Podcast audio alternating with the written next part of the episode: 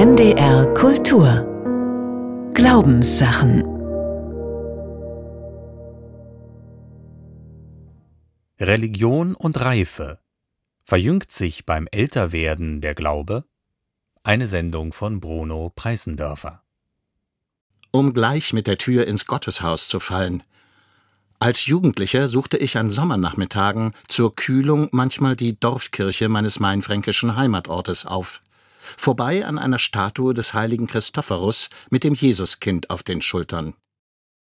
Manche Gläubige, oder sind es Abergläubische, behaupten, regelmäßige Besuche bei Christophorus würden einen plötzlichen Tod verhindern, also einen Tod, bei dem man sich nicht auf das ewige Leben vorbereiten kann.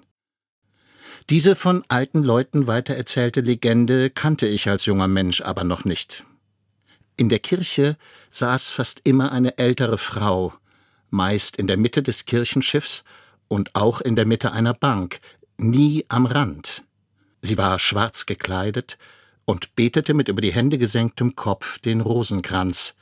Es wirkte auf mich schrecklich einsam und trostlos. Inzwischen ist das über ein halbes Jahrhundert her, und ich gehe selbst auf das Alter zu, in dem die Frau damals gewesen sein mag. Und nicht nur ich persönlich werde immer älter, sondern demografisch unsere ganze Gesellschaft. Trotzdem sitzen heute kaum noch alte Leute betend in Dorfkirchen, schon gar nicht an Sommernachmittagen. Die Menschen werden älter und die Kirchen dennoch leerer. Es scheint also für die modernen westlichen Gesellschaften nicht zuzutreffen, dass mit zunehmendem Alter auch die Orientierung auf Gott und das Jenseits zunimmt. Oder es wachsen zwar die spirituellen Bedürfnisse, werden aber nicht mehr in der Kirche befriedigt. Wie also ist es in den ehemals christlich geprägten und seit der Aufklärung immer weltlicher werdenden Gesellschaften bestellt um die religiösen Reaktionen auf die Sünde des Alterns? Die Wendung benutzte Immanuel Kant in der Phase, die schönfärberisch gern Lebensabend genannt wird, als er einen Brief an seinen Anhänger Christoph Wilhelm Hufeland schrieb. Der fast 40 Jahre jüngere Arzt und Makrobiotiker Hufeland hatte eine Abhandlung verfasst mit dem Titel Die Kunst, das menschliche Leben zu verlängern. Dagegen meinte der Rationalist Kant sarkastisch Es ist eine große Sünde, alt geworden zu sein, dafür man aber auch ohne Verschonen mit dem Tode bestraft wird. Als Kant diese Strafe ereilte, zählte er knapp 80 Jahre. Seine Bemerkung war nicht theologisch gemeint, zumal er dem notorisch unbeweisbaren Herrgott eher aus pragmatischen Gründen in der Kritik der praktischen Vernunft einen Platz im Menschenleben eingeräumt hatte. Theologisch wäre es trotz der traditionellen Höllenangst und der Furcht vor dem jüngsten Gericht keineswegs selbstverständlich gewesen, den Tod als Strafe aufzufassen. Mit protestantischer Frömmigkeit beispielsweise konnte er als Erlösung besungen werden. In der Kantate Ich habe genug von Johann Sebastian Bach zum Beispiel. Schlummert ein, ihr matten Augen, fallet sanft und selig zu. Welt, ich bleibe nicht mehr hier, hab ich doch kein Teil an dir, das der Seele könnte taugen. Hier muss ich das Elend bauen, aber dort, dort werd ich schauen süßen Frieden, stille Ruh. Schlummert ein, ihr matten Augen, fallet sanft und selig zu. Die Kantate, deren Textdichter übrigens unbekannt ist, endet mit einem Freudenreigen statt des gruseligen mittelalterlichen Totentanzes, in dem flötenspielende Skelette herumspringen. Ich freue mich auf meinen Tod. Ach, hätt er sich schon eingefunden. Da entkomm ich aller Not, die mich noch auf der Welt gebunden. Wie alt muss man geworden sein? Wie viel muss man gelitten haben, um so etwas nicht nur singen und sagen und behaupten, sondern wirklich glauben zu können? Martin Luther, der mit 62 Jahren starb, schrieb in seiner knurrigen Art zwei Jahre vor seinem Tod Das Alter ist da, welches an sich selbst alt und kalt und ungestalt, krank und schwach ist. Der Krug geht so lange zum Wasser, bis er einmal zerbricht. Ich habe lang genug gelebt. Gott beschere mir ein selig Stündlein, darin der faule, unnütze Madensack unter die Erde komme. Der Madensack, und der weniger bekannte Stankbalg gehörten zum mittelalterlichen Metaphernrepertoire, das Luther virtuos beherrschte. Seine Ergebenheit in die Welt und Leibesendlichkeit ruht, so poltrig sie sich gibt, in der Zuversicht, dass mit und nach dem Tod das Leben nicht etwa aufhört, sondern eigentlich erst beginnt, und zwar erlöst für alle Ewigkeit. Bei den meisten Menschen pflegt die Orientierung auf das Ende und auf das, was danach kommt oder eben nicht kommt, im Lauf des Lebens zuzunehmen. Ob man nun an ein Leben nach dem Tod glaubt oder nicht, ob man sich in der Hand des Schöpfers geborgen fühlt oder dem Lauf der Natur preisgegeben sieht. Beim Altern dehnt sich die Vergangenheit. Die Gegenwart wird beschwerlich, die Zukunft schrumpft. Der 2015 mit 87 Jahren verstorbene Philosoph Odo Marquardt nannte das Alter treffend die Lebensperiode des Zukunftsschwundes. Wenn die Zukunft schwindet, schwindet gewöhnlich auch die Kraft für Neuanfänge. Dabei hatte der 1965 ebenfalls mit 87 gestorbene jüdische Religionsphilosoph Martin Buber gemeint: Altsein ist ja ein herrliches Ding, wenn man nicht verlernt hat, was anfangen heißt. Wie Zukunftsschwund ausgehalten wird, ist ein Kennzeichen für das, was man Altersweisheit oder einfach nüchtern Reife nennen kann. In den Worten des 1968 mit 83 Jahren verstorbenen katholischen Religionsphilosophen Romano Giardini Der in der richtigen Weise Altwerdende wird fähig, das Ganze des Lebens zu verstehen. Er hat keine eigentliche Zukunft mehr, so wendet sein Blick sich auf das Vergangene zurück. Er sieht die Zusammenhänge, erkennt, wie darin die verschiedenen Anlagen, Leistungen, Gewinne und Verzichte, Freuden und Nöte durcheinander bestimmt werden und so jenes wunderbare Gefüge entsteht, das wir ein Menschenleben nennen. Ob es in dieser Reife und Rückblickzeit zu einer lebensgeschichtlichen Renaissance des Religiösen kommt, hängt bei vielen Menschen davon ab, wie intensiv die religiösen Erfahrungen der Jugendzeit waren. Renaissance heißt Wiedergeburt und wiedergeboren werden kann nur etwas, was schon einmal dagewesen ist.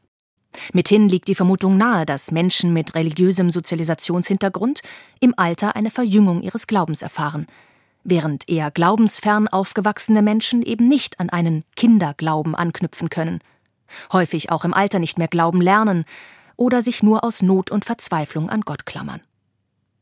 Wissenschaftlich belegt ist diese Vermutung allerdings nicht.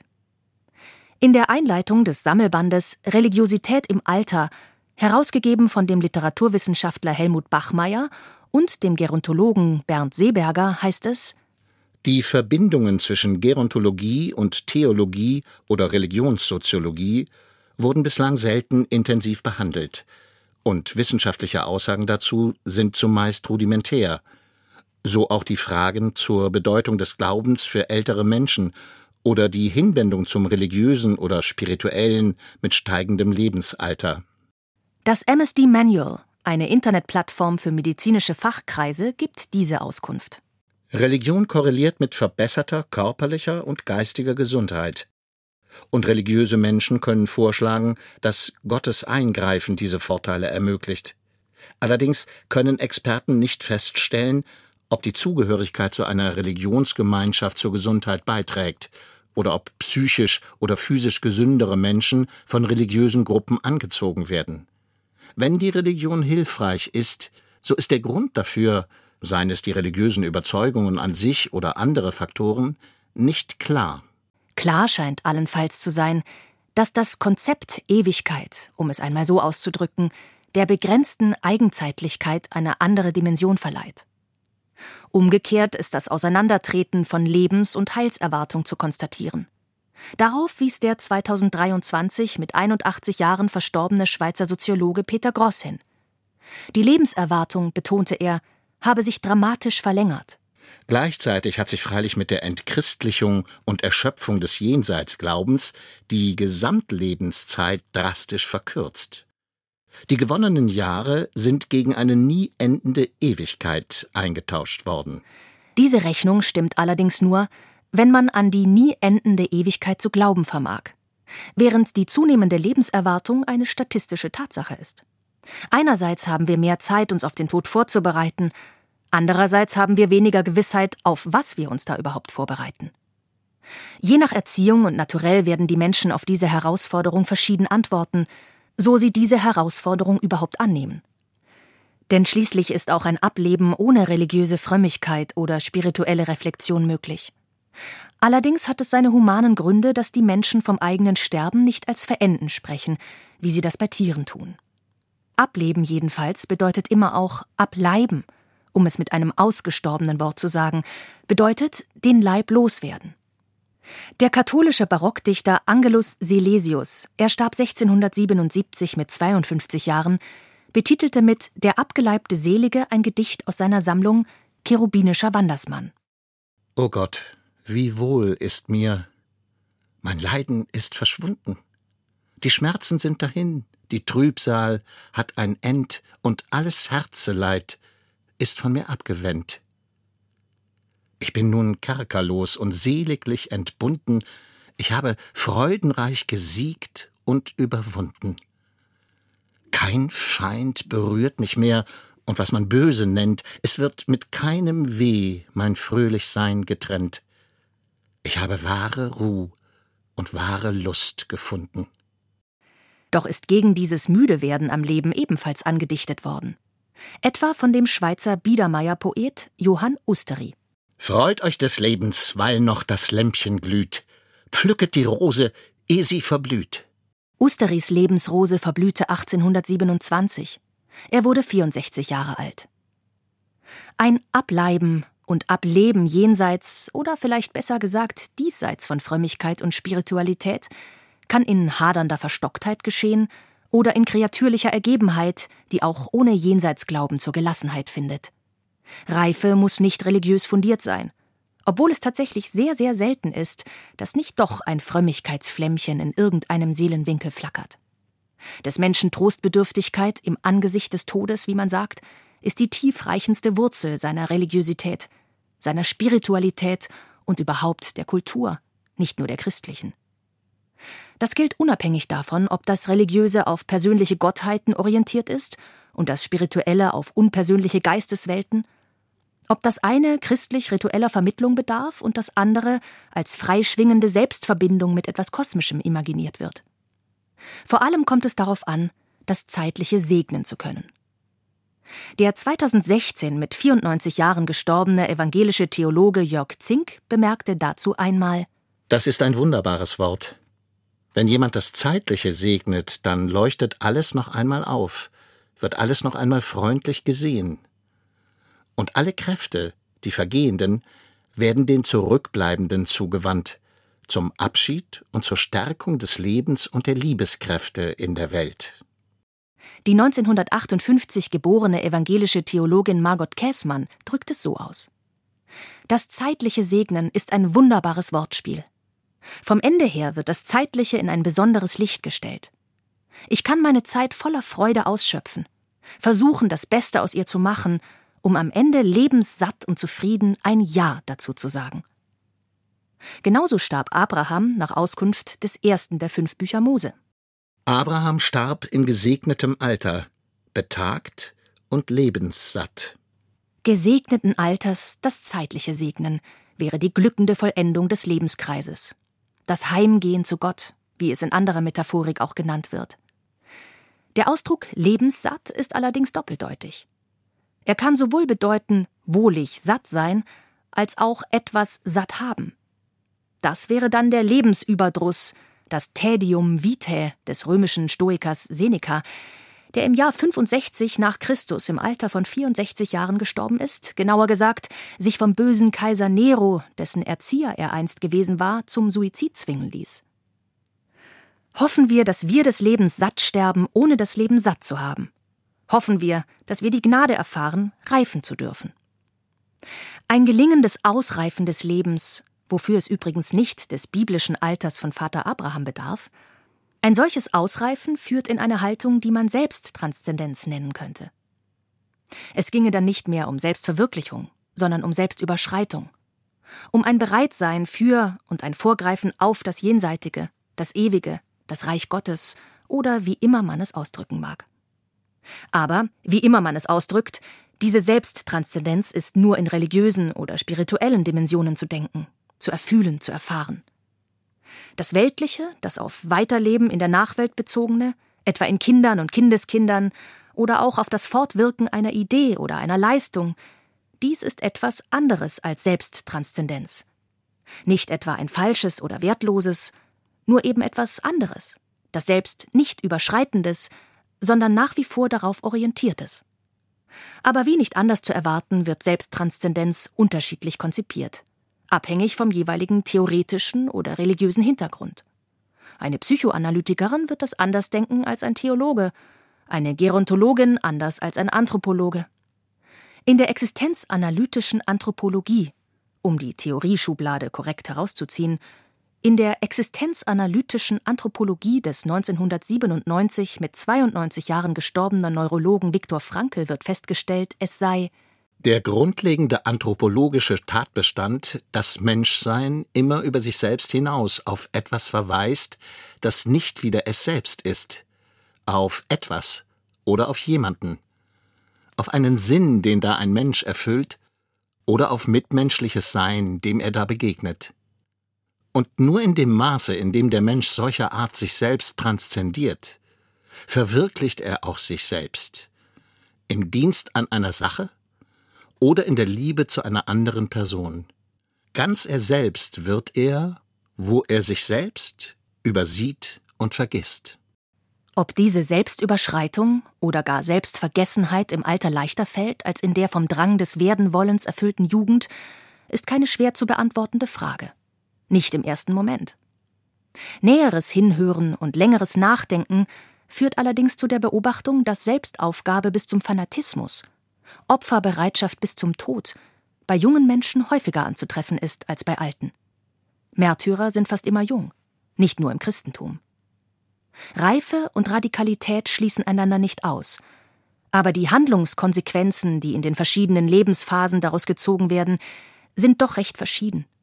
In der Regel geht es so zu, dass bejahrte Leute, die vermeintlich nichts mehr zu verlieren haben, wie man zu sagen pflegt, mit dem wenigen, was sie eben doch noch zu verlieren haben, sehr viel haushälterischer umgehen als junge Leute, die ihr Leben noch vor sich haben. Es könnte sogar sein, dass das Abschiednehmen von sich selbst umso schwerer fällt, je älter man geworden ist. Dabei könnte dann doch das Religiöse an Gewicht gewinnen. Im Leben vielleicht lange vernachlässigt, würde es an dessen Ende in verjüngter Form beim Altern helfen, beim Loslassen, beim sich selbst preisgeben. Oder, um es noch einmal mit Luther zu sagen, beim geistlichen Abschied nehmen. Man soll auch geistlich Abschied nehmen.